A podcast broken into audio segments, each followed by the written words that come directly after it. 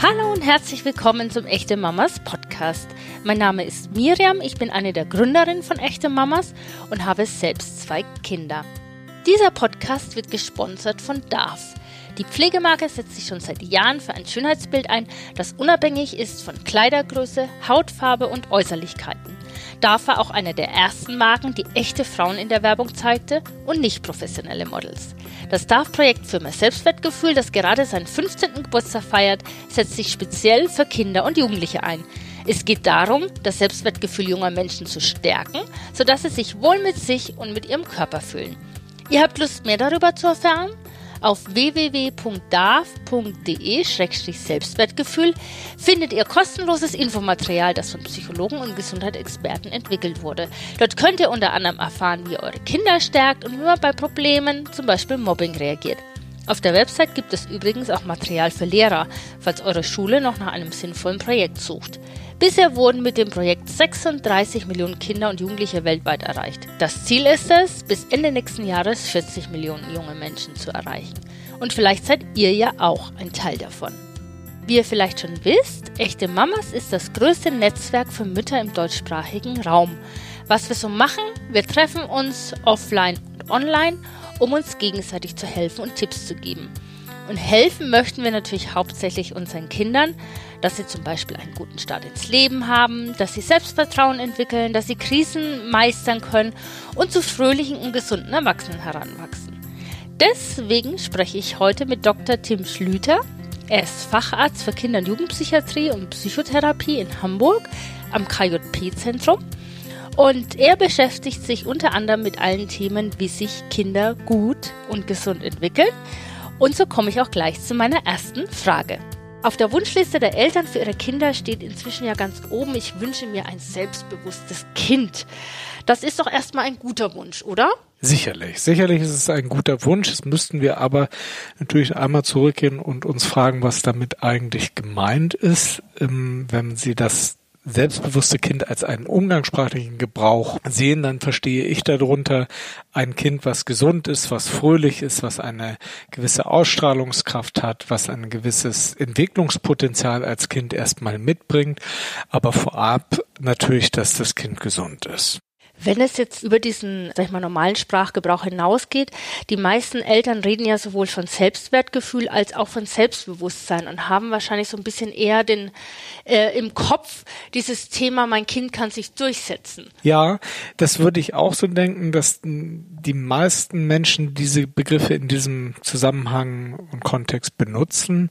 Ähm, ich glaube, dass im umgangssprachlichen Gebrauch ist, um das die Fähigkeit des Kindes geht, ähm, Zuwendung zu geben, Zuwendung zu empfangen, also empathisch zu sein, dass es zuversichtlich ist, dass es lösungsorientiert handeln kann. Und vor allen Dingen ähm, muss man da auch nochmal die Begrifflichkeiten unterscheiden zwischen Selbstbewusstsein, das Bewusstsein für ein äh, für ein eigenes Ich oder für ein Selbstbewusstsein, das kommt ja erst viel später in der Entwicklung, das machen Jugendliche, junge Erwachsene, ähm, dazu brauchen sie die Fähigkeit, über sich selber nachdenken zu können, zu reflektieren, sich von der Umwelt abzugrenzen. Und Selbstwertgefühl im Gegensatz zu Selbstbewusstsein?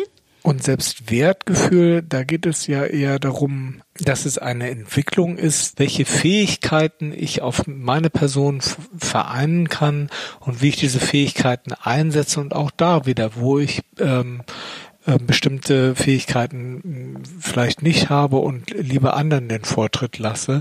Ähm, und das ist eine, das ist sicherlich ein Entwicklungsprozess bei Kindern und Jugendlichen und nicht eine Sache, die festgeschrieben ist oder die ähm, von einem Tag auf den anderen entstehen kann ist Selbstwertgefühl angeboren zu einem gewissen Grad? Also wenn ich das jetzt betrachte, vielleicht unter dem Gesichtspunkt, jemand ist unsicherer oder emotionaler oder sensibler? Ähm, sicherlich spielt dort auch die genetische Voraussetzung eine Rolle, wenn Sie Eltern haben, die besonders, wenn Sie so wollen, hervorstechende genetische Merkmale weitergeben können, dann kann das natürlich von Vorteil sein, wobei wir immer noch in der aktuellen Diskussion darum sind, was ist, sind Umwelteinflüsse, also was sind Einflüsse des, der Biografie des Kindes oder des Jugendlichen und was ähm, sind genetische Einflüsse und wie wirkt beides zusammen? Stichwort Epigenetik. Also wie kann das, was an Potenzial weitergegeben wird, sich auch entwickeln?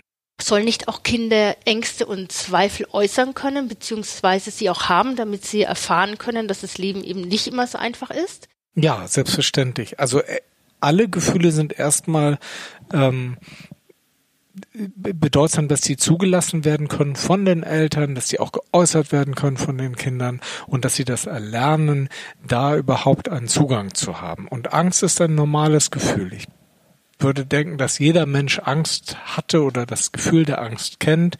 Es ist halt die Frage, ab wann es ein für unsere Seite als Kinder- und Jugendpsychiater ein äh, besonders überwertiges Gefühl ist und das zu viel Raum einnimmt und eigentlich Fähigkeiten verhindert oder deren Umsetzung verhindert. Ähm, aber Ängste, Selbstzweifel und ähm, auch die Sorge, etwas nicht schaffen zu können, sind normale Entwicklungsbarrieren, die die meisten Kinder gut überwinden können. Mhm. Und was wäre denn so ein Beispiel, wo Sie sagen, es geht über eine normale Angst hinaus? Über die normale Angst hinaus würde ähm, beispielsweise gehen, wenn ähm, nach meinem Dafürhalten, wenn bestimmte Schritte nicht vollzogen werden können. Also wenn ein Kind beispielsweise nicht zur Schule gehen kann, aus Ängsten vor der sozialen Gruppe, aus Ängsten vor Leistungsanforderungen, aus anderen Sorgen heraus bestimmte normale ähm, Verrichtungen des Alltags nicht mehr ähm, umsetzen kann. Und ähm, es Probleme gibt, sich dort altersgerecht weiterzuentwickeln. Dann ist es, bekommt es einen Krankheitswert und dann ist es auch unter Umständen behandlungsbedürftig. Also es ist normal, wenn mein Kind mal nicht in die Kita oder in die Schule möchte, aber wenn ich ein Kind habe, das da sich partout weigert über Tage und Wochen, dann ist es wirklich auch nochmal was, wo ich vielleicht dann wäre es sicherlich so, dass man irgendwann äh, sagen muss, wir, wir holen uns jetzt als Familie Hilfe mhm. ähm, und äh, werden uns an einen Profi wenden. Ja, sicherlich. Mhm. Mhm. Sie haben ja auch gesagt, ähm, die Umwelt hat viel damit zu tun, wie sich ein Baby und ein Kleinkind entwickelt. Und ich möchte jetzt natürlich als Mama und auch die anderen Mamas möchten ganz gerne, dass ihr Kind natürlich ein gutes Selbstwertgefühl entwickelt. Ähm, die Frage war, wann sollte ich damit anfangen, beziehungsweise kann ich das schon ganz von Anfang tun? Muss ich da was Besonderes beachten? Ich glaube, dass die meisten Eltern alle ihren Kindern die Möglichkeiten geben möchten, dass diese Entwicklung gut vonstatten geht. Und ich unterstelle auch allen Eltern, dass sie immer das Beste für ihr Kind wollen. Mhm. Und ich glaube, dass den meisten Eltern das auch, darf man beruhigenderweise auch sagen, auch gelingen kann. Um ein gutes Selbstwertgefühl und ein gutes Selbstbewusstsein ähm, in der weiteren Zukunft des Kindes dann zu entwickeln, gehört nach meinem Dafürhalten dazu, dass die Kinder mh, ein gutes Attachment, Bonding, Strich eine gute Bindung entwickeln. Ähm, darunter verstehen wir die menschliche, mh, das menschliche Bedürfnis, ähm, eine starke Gefühlsbande zu den primären Bezugspersonen ähm, entwickeln zu können und aufrechtzuerhalten. Wenn das im frühen äh, Baby- oder Kleinkindalter gut unterstützt wird und gut äh, gelingt dies mit viel Geborgenheit, Zeit, Nähe, diese Bedürfnisse des Kleinkindes ähm, zu ähm, angemessen zu befriedigen, dann glaube ich, kann man damit einen guten Grundstein setzen dafür, dass sicher gebundene Kinder auch in dem späteren Lebensweg gute Voraussetzungen haben, selbstbewusst und und äh, lebensfroh ins Leben zu gehen. Haben Sie vielleicht noch ein, zwei Beispiele für mich, die sich entweder positiv auf ein Kind auswirken oder eher negativ sind? Also wenn wenn ein Kind äh, aus äh, überbordender Sorge der Eltern oder der Mutter heraus niemals Fußball spielen darf, weil es sicher tendenziell ver verletzen könnte, dann sind das sicherlich solche Sachen, wo man sagt, naja, nun lassen Sie das Kind doch mal machen. Die meisten Kinder kommen da ganz unbeschadet aus so einem Fußballmatch auch wieder raus.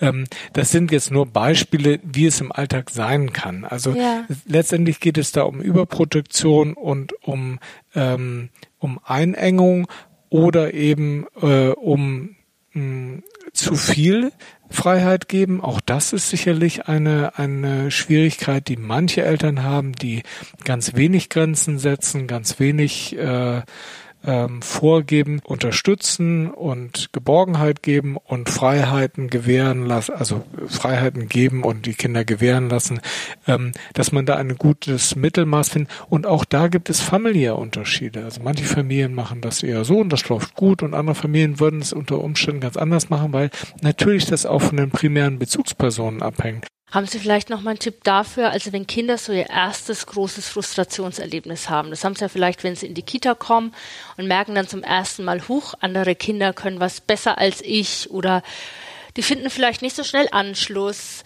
ähm, wie ich damit umgehe, wenn mein Kind frustriert nach Hause kommt. Na, also ich glaube, die meisten Kinder kommen ja nicht nach Hause und sagen, äh, Mama, Papa in der Kita äh, ist Folgendes gelaufen, äh, was soll ich jetzt machen, sondern die Kinder mhm. werden in irgendeiner Weise emotional zum Ausdruck bringen, da läuft irgendetwas ähm, gerade mhm. nicht so äh, gut oder da gibt es vielleicht Frusterlebnisse oder ähnliches.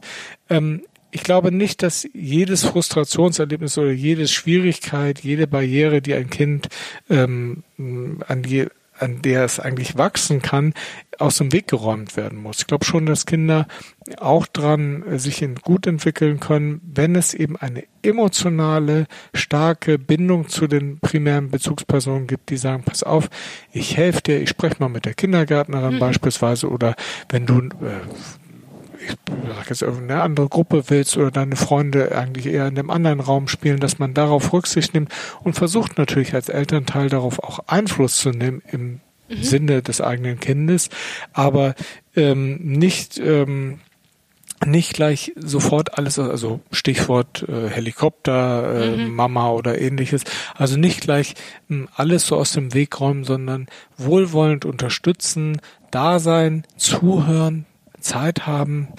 Und Zeit haben ist mir wirklich ein wichtiges Anliegen, das zu betonen.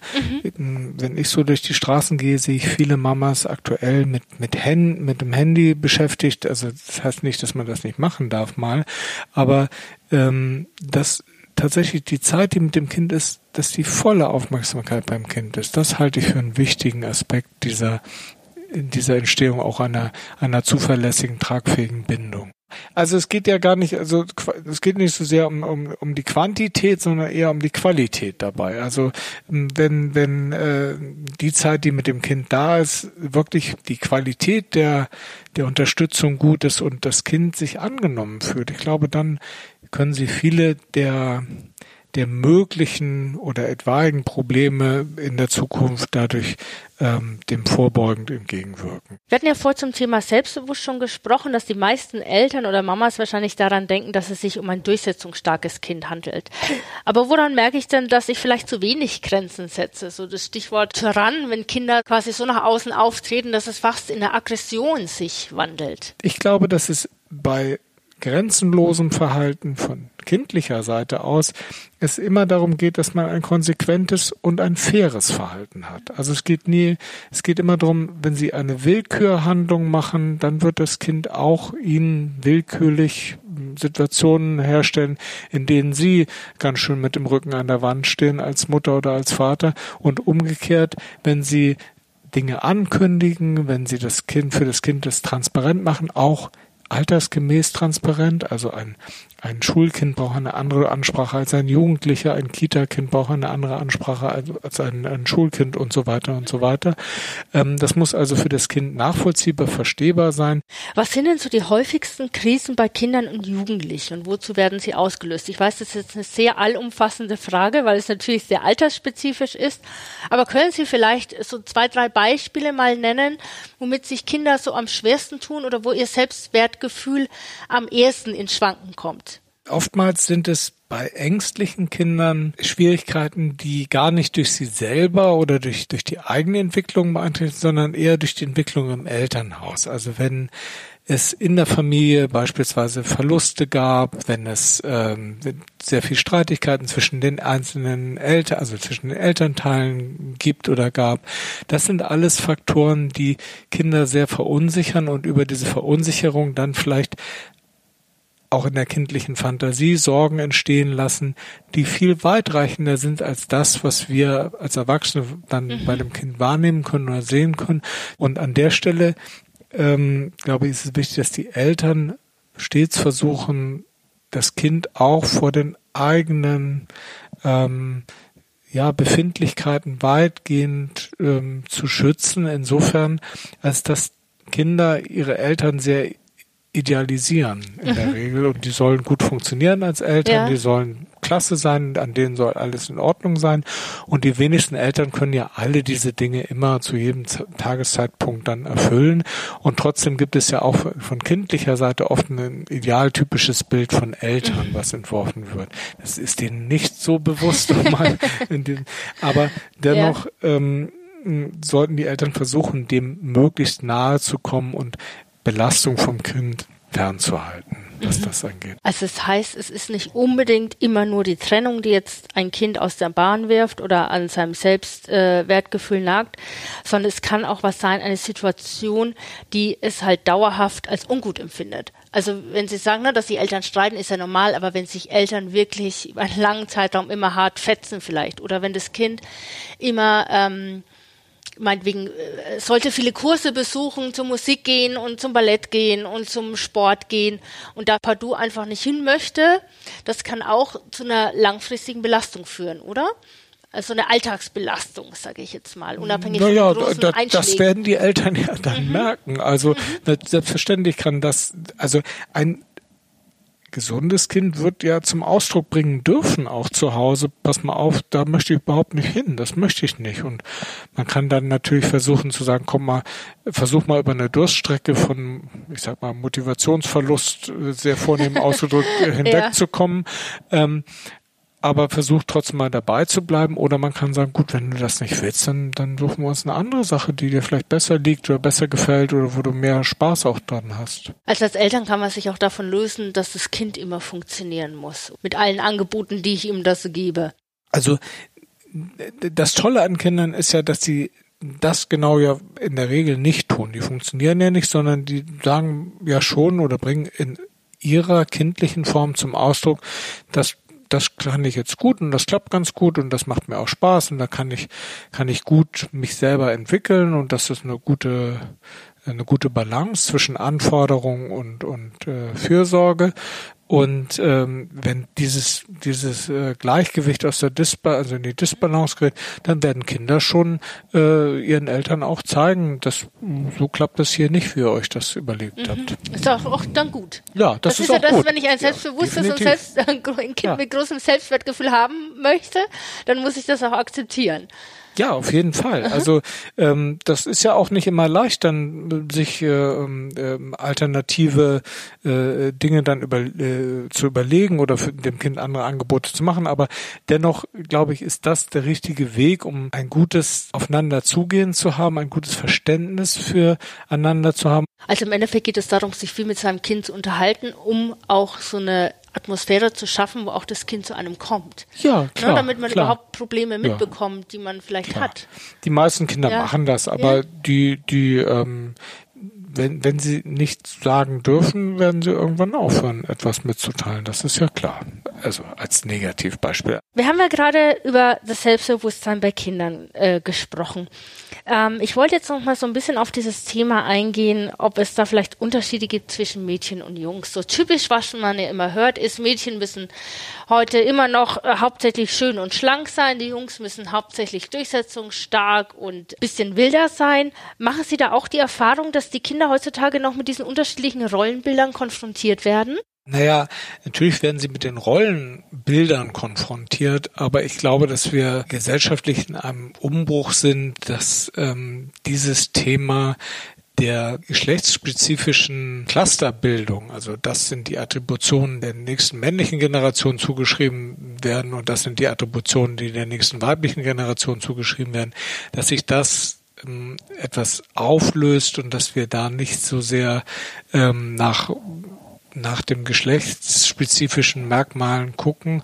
Aktuell ist meine Beobachtung eher die, dass mh, die nächste Generation sehr viel freier und sehr viel weniger mit irgendwelchen Ressentiments oder Zwängen oder äh, äh, vorgefertigten Rollen umgeht und da sehr viel äh, sehr viel legerer ähm, damit umgeht. Allerdings vielleicht mit dem Nachteil, dass sie so ein bisschen die Haltung haben, es muss eben alles gehen. Und das mhm. ist in einem Leben schwer möglich. Ich glaube, da gibt es sicherlich große Unterschiede sehr wohl im Bildungs- äh, oder nicht so gebildeten Bereich. Es gibt große Unterschiede zwischen Stadt und Land und es gibt sicherlich auch zwischen den einzelnen Elternhäusern eine riesige Bandbreite an Unterschieden, wie die Erziehung erfolgt ist und was auch für gut oder nicht so gut erachtet worden ist im häuslichen Umfeld und je nachdem, welche Persönlichkeiten die heranwachsenden Kinder und Jugendlichen haben,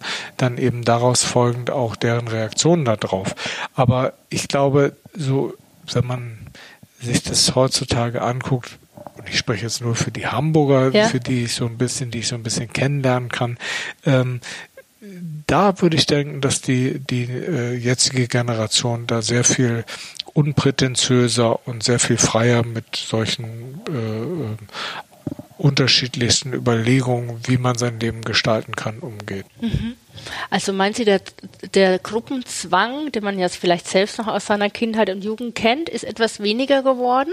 Hm, das glaube ich nicht, weil diese Ausrichtung, dass man sich an bestimmten Gruppen orientiert, die, also die, mhm. die klassische Peer Group ähm, Orientierung, die bleibt sicherlich vorhanden, weil das ja auch eine, eine altersspezifische Aufgabe ist, sich dann äh, in der, in der eigenen Altersgruppe zu orientieren und äh, eine eigene äh, Wertigkeit und Position dort zu finden und zu etablieren. Was ist aber zum Beispiel, wenn ich sage, meine Tochter ist in ihrer neuen Clique und das soll man sich jetzt speziell anziehen oder speziell verhalten oder der Sohn muss gewisse Mutproben bestehen. Kann ich da mein Kind irgendwie unterstützen, wenn es da nicht mitmachen will oder sich sehr stark anpassen möchte? Auch da ist es ja sicherlich eine, eine persönlichkeitsabhängige Entscheidung, mhm. ähm, inwieweit äh, bin ich fähig und bereit, mich davon komplett loszusagen, inwieweit ist es aber auch wichtig, in einer Gruppe irgendeine Form von Zugehörigkeit oder identitätsstiftende äh, Merkmale wiederzufinden, die mir vielleicht auch helfen, mich selber zu entwickeln.